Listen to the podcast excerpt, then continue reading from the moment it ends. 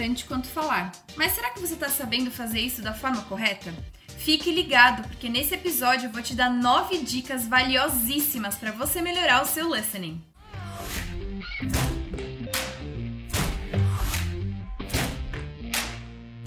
Hi there, eu sou a Malu e eu vou te ajudar hoje a desenvolver o seu listening. Eu vou te dar dicas de ouro que você vai colocar em prática e vai realmente sentir a melhora no seu listening. Quando a gente começa a estudar um idioma novo, a gente desbrava esse universo completamente diferente e fora da nossa zona de conforto.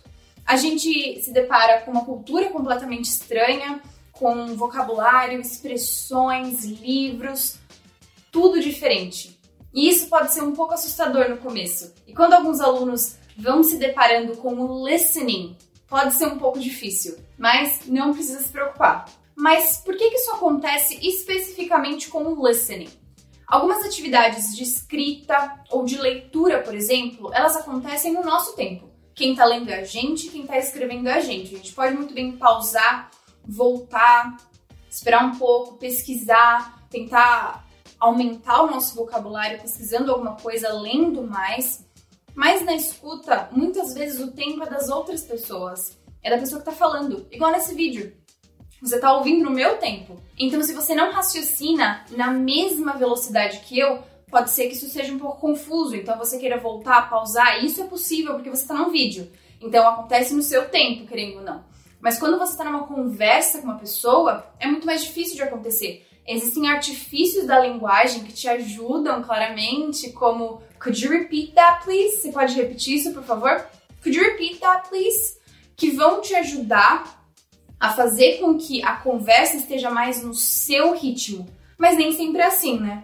E algumas pessoas se sentem muito assustadas porque sentem que não vão conseguir passar por esse bloqueio e realmente desenvolver o listening e conseguir ouvir as coisas mais claramente logo de primeira. Eu, por exemplo, para desenvolver essa habilidade em mim e nos meus alunos também, é, eu acredito que a escuta passiva ajuda muito, não tanto quanto ativa, claro, mas ouvir podcasts e tentar se acostumar com diferentes pronúncias da língua, isso é muito importante para deixar o seu ouvido afinado e que, que ele compreenda todos os tipos de sotaque, não todos, mas muitos sotaques diferentes para você realmente conseguir abraçar a língua e a cultura em volta dela. Agora, sem mais delongas, bora para as dicas. A dica número 1 um é ativar as legendas. As subtitles, que são as legendas, elas ajudam muito. Mas lembra de uma coisa, as legendas na língua que você está ouvindo. Então, se você está assistindo um filme em inglês, é interessante que você coloque a legenda em inglês também. Mas por que, que isso é benéfico para o seu processo e para o seu desenvolvimento dessa habilidade de escuta? Porque quando a gente consegue ouvir uma coisa e associar com ela na escrita, isso ajuda muito. Deixa um som que era até então abstrato muito mais concreto. Então, ver os sons sendo produzidos e ler ajuda bastante para a gente fixar a palavra, a expressão, estrutura de frase e que a gente consiga usar isso depois. Já que a gente está falando de legenda, subtitles, vale lembrar a diferença entre captions e subtitles. Sabe aquele CC que vem depois do idioma? Então você está nas plataformas de streaming você quer escolher inglês e tem entre parênteses CC. Esse CC significa Closed Captions, não é isso aqui não. E esse closed caption significa legenda oculta. Mas o que é isso? Diferentemente das subtitles, que são transcrições apenas do diálogo, das falas das personagens, as closed captions, elas são transcrições de todos os sons que compõem a cena do filme, da série, do que você está assistindo. E por que que é isso? As closed captions, elas foram pensadas para pessoas que têm deficiência auditiva, para que elas consigam estar realmente inseridas dentro do que está acontecendo no filme. E por que isso é muito interessante para estudantes de língua inglesa? Porque você consegue ampliar o seu vocabulário com o que está escrito nas closed captions. Então, se você não sabia como falar bater na porta, som de porta batendo, você lendo essa closed caption ajuda você a melhorar o seu vocabulário. Então, por exemplo, uh, someone knocking at the door, isso já seria algum meio de você ampliar o seu vocabulário. Agora, a dica número 2 é treinar o seu listening com coisas que te interessam. Como assim? Associar uma língua que você está aprendendo com algo que realmente faça o seu olho brilhar é muito importante para o seu processo de ensino-aprendizagem. Por quê? Você associando essa língua nova com algo que te interessa, faz com que o seu aprendizado seja muito mais fácil, porque você vai associar ele com uma coisa prazerosa. Por exemplo, eu conheço muitas pessoas que aprenderam, têm um bom vocabulário, boa gramática, estrutura de frases muito boas, porque estudaram e aprenderam inglês de forma muito natural e orgânica, assistindo filmes, séries, videogames. Então, isso ajuda bastante. Além das aulas tradicionais de língua, associar isso também no seu tempo livre ajuda muitíssimo no seu desenvolvimento. Mas assim, eu acho muito interessante ressaltar a diferença entre o consumo passivo dessas coisas e o consumo ativo dessas coisas. Quando a gente está falando de listening, ouvir um podcast é uma coisa muito mais passiva e tudo bem, você consegue pegar muita coisa, tipo osmose mesmo. Você vai, seu cérebro vai se acostumando com aquelas coisas e é completamente normal que você absorva muitas coisas. Mas o que muda essa chavinha para fazer com que, com que isso realmente se torne um aprendizado para você é colocar intenção. Então, se você está assistindo TV só por assistir mesmo, quer descansar o cérebro, o corpo, assiste dublado, assiste do jeito que você quiser. Mas se você quer aprender, transformar isso em algo novo, coloque intenção, senta num lugar um pouco mais ereto, assim, coloca a TV ali, liga, pega um caderninho para que o seu corpo, o seu cérebro, eles saibam que você está realmente aprendendo. Não é um momento só de diversão. Mas não deixa de ser prazeroso, porque você está fazendo uma coisa que você gosta. Então, the best of both worlds. A dica número 3 é provavelmente a mais importante de todas, que é a constância. Eu acredito que a chave para o sucesso em qualquer atividade que você faça é a constância, é a perseverança naquilo.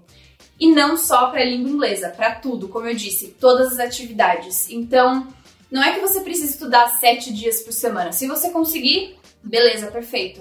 Mas mantenha uma constância. Tenha um horário, uma agenda. Então, organização de agenda e horário é muito importante para quem está aprendendo uma língua nova. Eu sei que flexibilidade no horário na hora do estudo, do trabalho, é muito interessante. Apoio isso.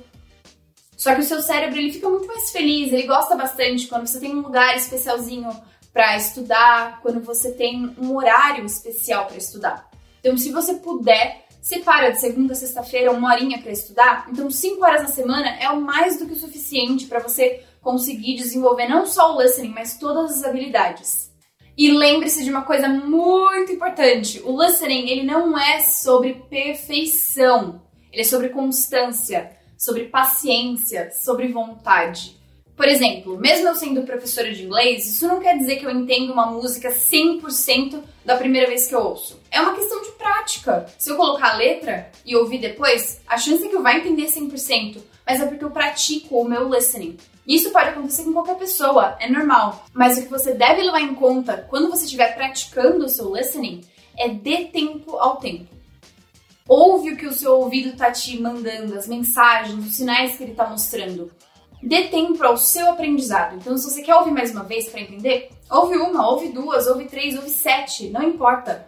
A ideia é que você vá exercitando esse músculo do seu ouvido para ele se acostumar. E não interessa se você precisa ouvir uma ou dez vezes. Isso não faz de você menos apto para entender o que você está ouvindo. É só uma questão de prática. Além de ser muito importante você praticar o seu listening, para você melhorar a sua pronúncia, o listening é uma das melhores chaves.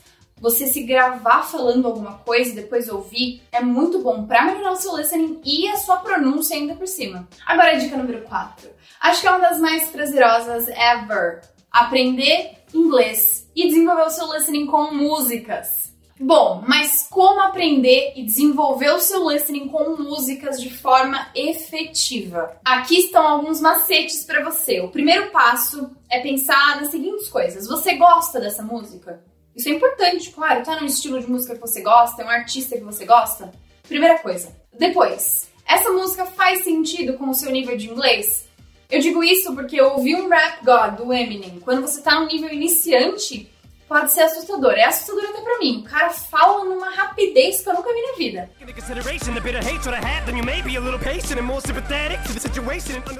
Então, a ideia é que você comece com músicas pausadas, um pouco mais lentas, que dê pra entender bem a pronúncia e o que a pessoa tá falando, e depois vá avançando conforme você for ganhando prática e confiança. Depois que você escolheu a música de acordo com uma coisa que você gosta e que faz sentido para você, a ideia é que você ouça essa música sem a letra, sem a lyrics, sem as lyrics da música.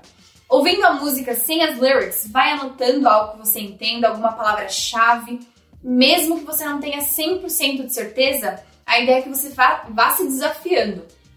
E depois disso, você ouve a música de novo, só que com as lyrics dessa vez, tentando fazer o match com o que você anotou da primeira vez. Depois que você fizer esse processo de ouvir sem a letra e com a letra, a ideia é que você ouça novamente vá pausando e grifando expressões, algum vocabulário, estrutura que você não conhece para enriquecer a sua gama de palavras. E por fim, sing along. É só cantar junto e se divertir sabendo cantar a música que você gosta.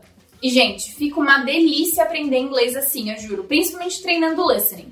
E vale lembrar que algumas músicas, elas têm a entonação, ou seja, a pronúncia de algumas palavras e frases inteiras um pouquinho diferentes do que elas seriam faladas naturalmente numa conversa. Isso porque muitos compositores eles encaixam a letra dentro de um ritmo, então acaba mudando. Nada que prejudique a aquisição de vocabulário, nem nada. E se você ainda não tem uma playlist de músicas em inglês, não tem problema. No link da descrição eu vou deixar três playlists que eu preparei para vocês. Uma fácil, uma média e uma difícil.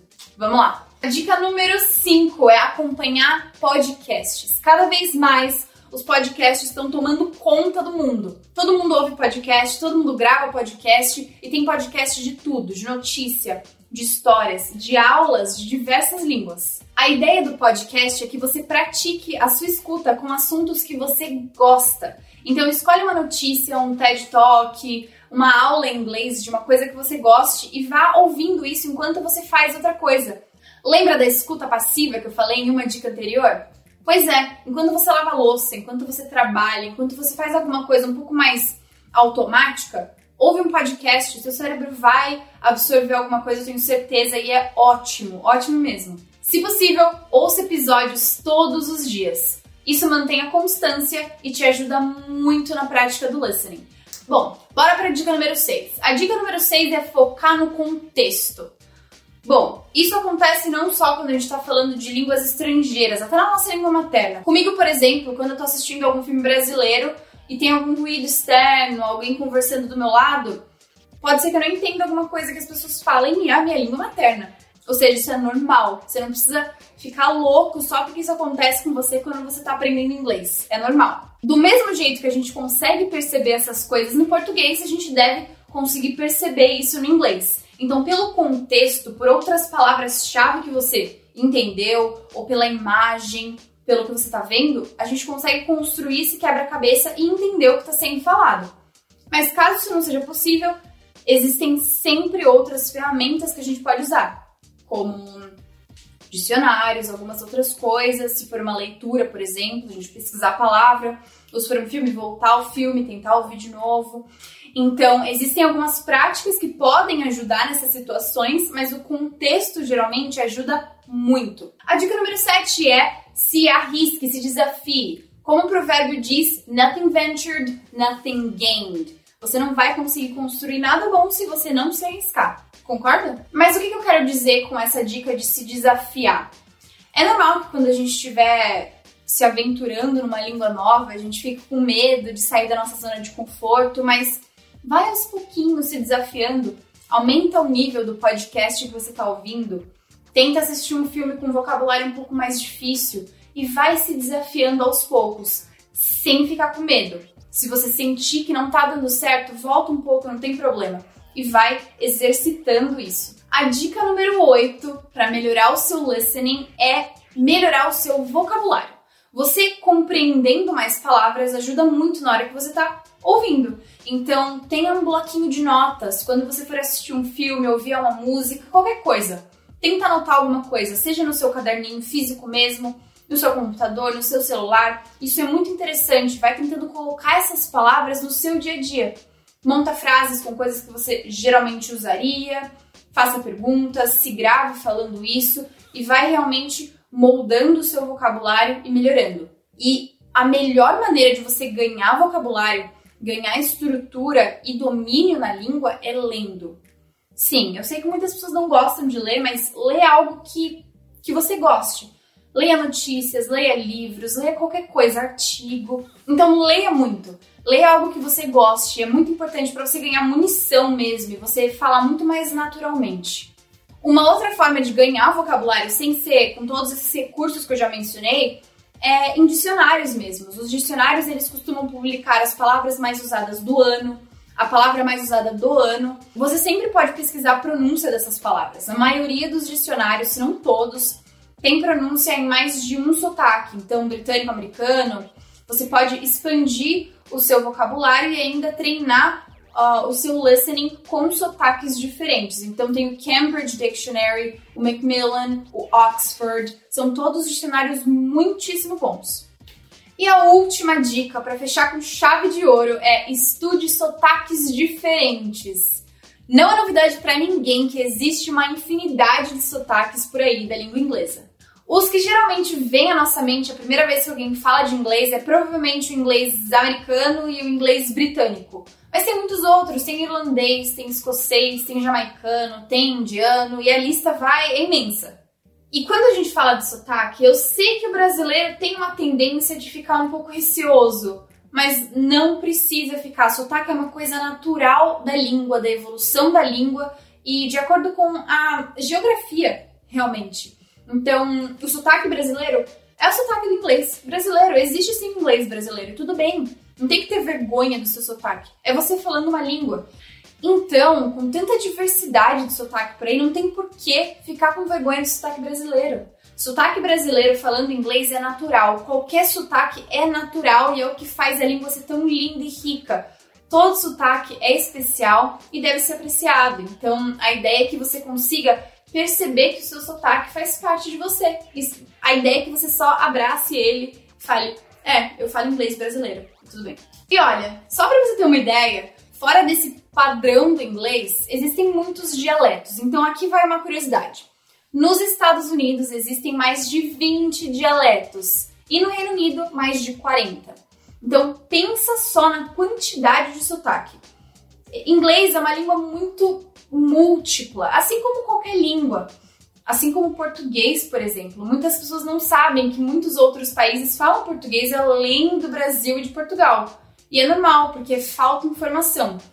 Então, falando disso, de línguas, abracem outros sotaques. Vocês não vão conversar só com uma pessoa de um lugar.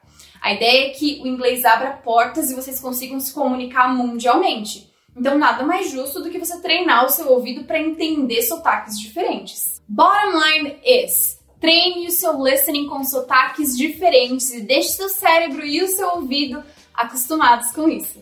Espero que essas dicas tenham ajudado você. Praticar o listening deve ser uma tarefa constante, por isso eu quero te convidar a conhecer o Questions, a nossa comunidade online de perguntas e respostas sobre inglês e intercâmbio. Para fazer parte, basta acessar questions.fluencypass.com e se inscrever gratuitamente. Eu deixei o link aqui na descrição. Até o próximo episódio. Bye!